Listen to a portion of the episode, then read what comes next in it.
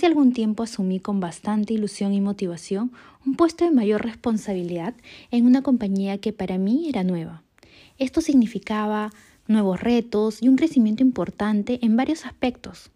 Sin embargo, sí, un sin embargo. Conforme fueron pasando las semanas, me percaté de ciertas particularidades del clima laboral de la compañía. Este era algo hostil, la gente tenía miedo a equivocarse, había muchas reprimendas e incluso empecé a notar cierto favoritismo a un grupo de personas. Yo me atoraba en tareas operativas que no tenían cuándo acabar, haciendo que se me acumulen los pendientes y cuando terminaba me criticaban y me pedían rehacerlas. O algo que también me sucedía era que mi jefe decidía cambiar constantemente el objetivo de la tarea que se me había asignado. En ese momento me sentí desvalorizada como persona y como profesional, al punto que desconfié de mis propias habilidades y competencias. Yo me preguntaba, si yo he hecho esto antes, ¿por qué no puedo hacerlo bien ahora? ¿Por qué me cuesta tanto concentrarme? El punto álgido llegó cuando empezaron a llamarme fuera del horario laboral, sin previo aviso, haciéndome sentir que tenía que estar disponible las 24 horas, sin dejarme espacio para mis actividades personales. Hablé con mi jefa hasta en dos oportunidades y a pesar de trazar un plan de acción, este no se cumplió. Se empezó a caerme el cabello, no comía, ni dormía bien. Y fue ahí cuando pensé, es momento de cambiar de trabajo. Primero estamos mi salud mental y yo. No estamos en lo cierto es un podcast creado por tres amigas psicólogas, Luz, Mona y Tania interesadas en abordar temas sobre salud y bienestar psicoemocional. No estamos en lo cierto cuando empezamos a sentir un alto nivel de estrés en nuestro trabajo, volviéndose este crónico e incluso perjudicando nuestra vida personal. En el capítulo de hoy le damos la bienvenida al mundo de la psicología organizacional, introduciendo el término síndrome de burnout o en español, síndrome del trabajador quemado. ¿De qué se trata este síndrome? ¿Cómo puedo identificarlo? ¿Habrá una forma de gestionarlo? Mm, ¿Estaré padeciendo este síndrome en mi actual centro laboral? Acompáñanos en este episodio para conocer un poco más al respecto de este tema. Trabajar es algo fundamental para la vida de las personas independientes es necesario para poder recibir un salario que nos permita poder pagar la renta, nuestra alimentación y en general todo aquello en lo que queramos gastar nuestro dinero.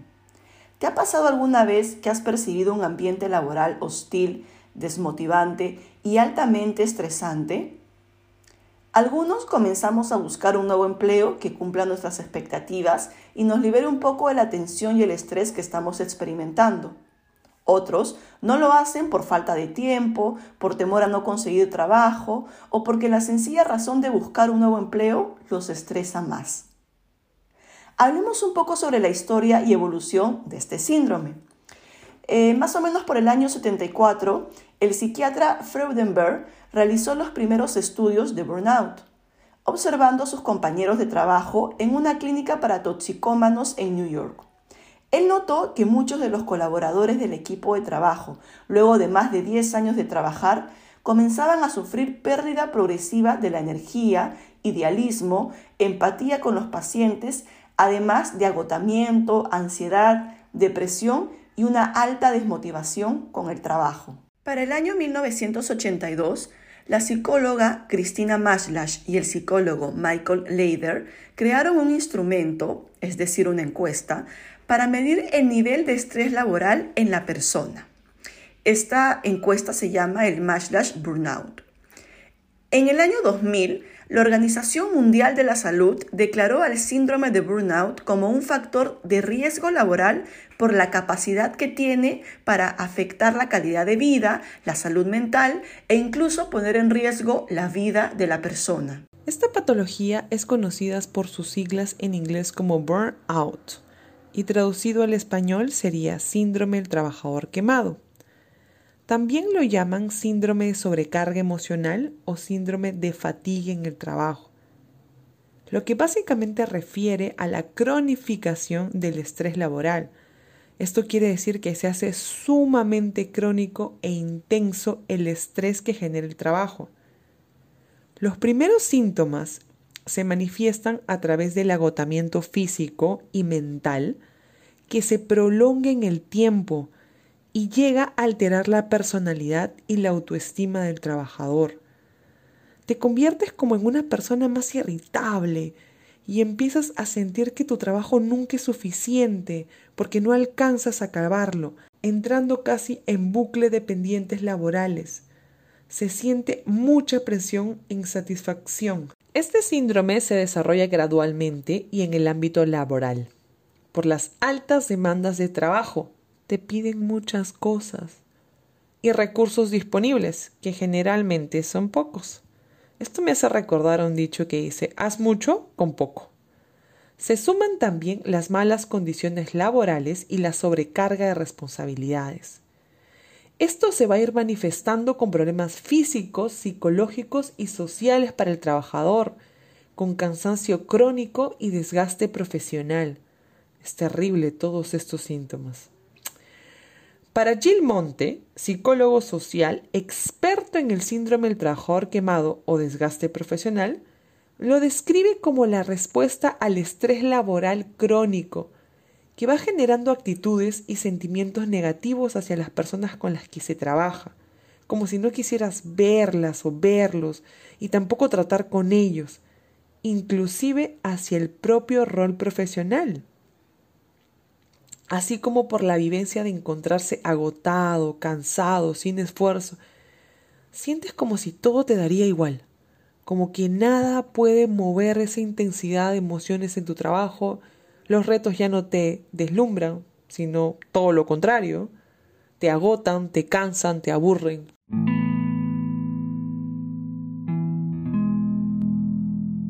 ¿Cuáles son los principales síntomas del síndrome de burnout? El primero es el agotamiento físico y mental de forma generalizada. El agotamiento mental se manifiesta a través del estrés y la ansiedad, que son los principales protagonistas que preceden al síndrome del trabajador quemado. El burnout se alimenta de ambos, además de tener relación con la aparición de trastornos adaptativos relacionados con la depresión y el insomnio. La persona puede sentirse impaciente e irritada, además de experimentar pensamientos de fracaso e impotencia relacionados a su centro laboral, a su jefe y a su puesto de trabajo. Las señales de agotamiento físico podrían ser, eh, por ejemplo, fatiga crónica, aumento de peso o bien pérdida del apetito. También puede reflejarse en la aparición de alteraciones psicosomáticas como dolores musculares, fuertes dolores de cabeza que pueden desencadenar una migraña, problemas gastrointestinales, caída del cabello y en el caso de las mujeres podría darse una desregulación del ciclo menstrual. El segundo síntoma es la despersonalización y cinismo. Aparece como consecuencia del agotamiento emocional. Es como una sensación de pesadez, de imposibilidad de seguir adelante. El trabajador va a experimentar actitudes negativas y poco tolerantes con los demás, como si ya no soportaras a tus compañeros de trabajo. Por ejemplo, tu comunicación cambia, podría tornarse deficiente y escasa. Y esto, inclusive, notarse en la forma de contestar correos o llamadas. Ya no es la forma como solía ser antes. Quizás antes había más amabilidad, ahora es más directo, más monosilábico. El trabajador adopta una actitud de indiferencia y desapego, reduciendo su compromiso y atención hacia el trabajo. También se ven afectadas sus relaciones en el ámbito laboral, tanto con los compañeros como con los clientes. Ojo a esto. Esta irritabilidad en el trato se convierte en algo habitual dentro de la forma de actuar de un trabajador quemado. Los clientes y el equipo con quienes interactúa perciben este cambio de actitud, algo extraño, diferente. Pero también lo va a notar la familia y su entorno social, los amigos, nos parece sumamente importante hacerte la siguiente pregunta. ¿Identificas a alguien con estas características en tu centro de trabajo? ¿Has presentado o presentas actualmente estos dos síntomas escritos? Finalmente, el tercer síntoma es el descenso en la productividad laboral y desmotivación. Se presta muy poca atención hacia las tareas, se dan olvidos frecuentes en la entrega de reportes, no se responden correos a tiempo, se genera dificultad para poder concentrarse y la mayoría de personas siente molestia al tener que empezar la jornada laboral. Todo ello forma parte de un círculo vicioso que se retroalimenta constantemente. La persona no consigue volver a ser el trabajador que era antes de quemarse y ello le genera mayor estrés. Durante este síntoma, la persona siente que tiene trabajo acumulado y muchos pendientes de nunca acabar. Luego de lo mencionado, concluimos que la persona ya no se encuentra a gusto en su empresa ni en su actual puesto de trabajo. Siente que trabaja por inercia y que sus funciones no le producen ningún tipo de crecimiento ni aprendizaje profesional. Cabe mencionar que la mayoría de personas no renuncia sin antes no tener otro empleo, debido a la importancia sobre su independencia económica. Y en caso no encuentren rápidamente otro nuevo empleo, la persona continúa experimentando los síntomas de burnout a gran escala. Vamos ahora a la parte importante de este podcast. ¿Cómo gestionar el síndrome de burnout si creo tenerlo? Primero, tratemos de identificar cuáles son las posibles causas que generan al trabajador quemado. Mayoritariamente se puede dar por situaciones propiamente relacionadas con la organización a la cual se pertenece. Por ejemplo, tener un jefe que no ejerza liderazgo, que tenga mal carácter, que sea poco comunicativo y que no sea justo con la división de tareas en el área. Los cambios y reestructuraciones organizacionales pueden traer también consigo inestabilidad laboral, el sobredimensionamiento de funciones y responsabilidades, así como también un clima laboral complicado. Para manejar esta situación es fundamental identificar y sobre todo modificar las condiciones de trabajo que lo han producido. Conversar con tu jefe sobre la situación es crucial. Para él o ella sepa lo que está sintiendo y ambos puedan trazar objetivos para la reorganización de responsabilidades junto con el equipo de trabajo. Dialogar sobre cómo te sientes no debe ser algo difícil ni de temer. Organiza tus ideas, escríbelas en una hoja y repásalas. Sé directo, honesto y asertivo al momento de comunicar los síntomas que estás experimentando. Busquen soluciones en conjunto que demuestren un ganar-ganar para ambas partes. También puedes solicitar a tu jefe realizar un plan de acción para tu bienestar y con ello aumentar tu productividad. Hey, sí, te hablo a ti, que eres jefe, líder o trabajas en el área de recursos humanos. Te recuerdo que analizar, evaluar y proteger a un trabajador antes de quemarse puede evitar daños a la salud y recuperar a un trabajador eficiente, motivado y sano. Así, todo su entorno laboral, social y familiar se beneficiará de ello. Atención con eso. Cabe mencionar que ante casos de exposición prolongada, debes solicitar la reubicación de tu puesto de trabajo. Busca asesoramiento psicológico y acompañamiento en el puesto para rectificar los hábitos adquiridos.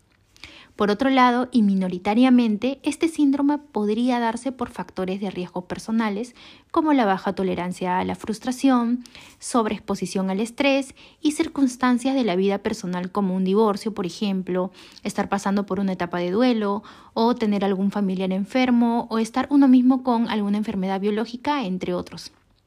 Si estás pasando por alguna de estas situaciones, es importante identificar los síntomas a nivel psicológico y físico. Busca alternativas de solución que eviten que una situación afecte tu ámbito laboral. Para muchos casos, recomendamos acudir con los especialistas de salud mental. Las medidas preventivas frente al síndrome de burnout son similares a aquellas que se usan para manejar situaciones de estrés. Si quieres profundizar en información sobre el estrés, te invitamos a oír nuestro podcast anterior, episodio 7. La prevención del síndrome de burnout es posible y se puede minimizar y eliminar el riesgo. Esta debería ser la misión de los líderes y de la empresa. A continuación, te dejamos las siguientes recomendaciones para prevenir las que puedes empezar a llevar hacia la práctica. Primero, el trabajo empieza por ti. Eso quiere decir que eres tú el encargado de establecer tus propios límites. Eres tú quien decidirá si el exceso de tareas es lo más conveniente para ti. Recuerda que ello no necesariamente te hace mejor trabajador. Segundo, respeta tus horarios de trabajo. Busca desconectarte digitalmente al finalizar la jornada laboral. Evita revisar el correo corporativo fuera del horario de trabajo. Es muy importante respetar tu horario de refrigerio tanto para el desayuno como para el almuerzo, evitando hacer otro tipo de actividades durante estos espacios. Sugerimos además que durante el día tomes por lo menos una pausa activa de 15 minutos desde donde te encuentres para mover y estirar tu cuerpo. Si el día te lo permite, claro está, puedes realizar más. Tercero, eres el líder para promover un clima de colaboración entre tu equipo de trabajo. Ajá, tengas el cargo que tengas, así no seas jefe, eres el responsable de tratar con respeto a tus compañeros, de establecer el diálogo antes de la discusión y de evitar los chismes. Cuarto, planifica tus actividades. Puedes apuntarla en una agenda o calendario virtual para no olvidarlas y sobre todo programarlas en ciertos horarios. Esto contribuirá a una buena organización y una alta productividad para el cumplimiento de tus objetivos. Quinto, separa lo personal de lo laboral. Recuerda que no debemos llevar nuestros problemas personales al ejercicio organizacional. Sexto, tómate un tiempo para analizar cómo te sientes. Hazte estas simples preguntas. ¿Cómo me siento hoy? ¿Qué emociones he experimentado en este día? ¿Cómo ha reaccionado mi cuerpo ante ello? Séptimo, realiza actividades que generen hábitos saludables como el deporte, la buena alimentación, alguna práctica relacionada con el arte o en general actividades de tu preferencia que fomenten tu canalización de energías. Octavo, distráete. Recuerda que no todo es trabajo. Tienes el derecho y deber de invertir y preocuparte por ti. Sal a divertirte con tus familiares y amigos, pasa tiempo contigo mismo, realiza actividades que no estén relacionadas con el ámbito laboral.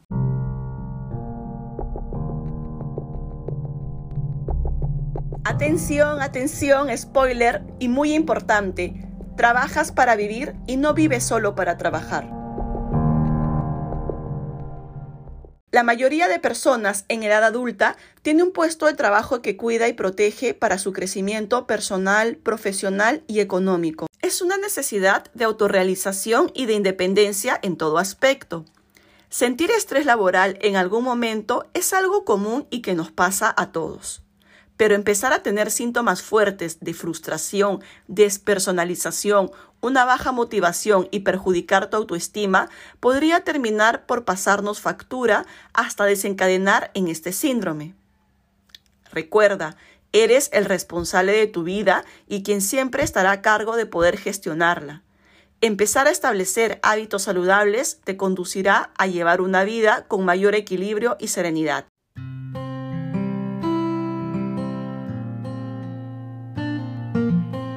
Se podría decir que este ha sido nuestro primer podcast relacionado al ámbito de la psicología organizacional. La salud mental se encuentra en todo aspecto de nuestra vida y este es también uno de ellos. En los próximos episodios estaremos hablando sobre los procesos que forman parte de la experiencia del empleado desde el punto de vista de recursos humanos. Si te gustaría escuchar nuevos episodios, por favor dale la campanita para seguir. De esa manera te podrás enterar de más contenido similar a este. Nuestro propósito de vida es poder acercarte un poco más en el camino hacia la felicidad y a la comprensión del comportamiento humano con mucha sabiduría y autocompasión. No estamos en lo cierto, ni Mona, ni Tania, ni Luz. Muchísimas gracias.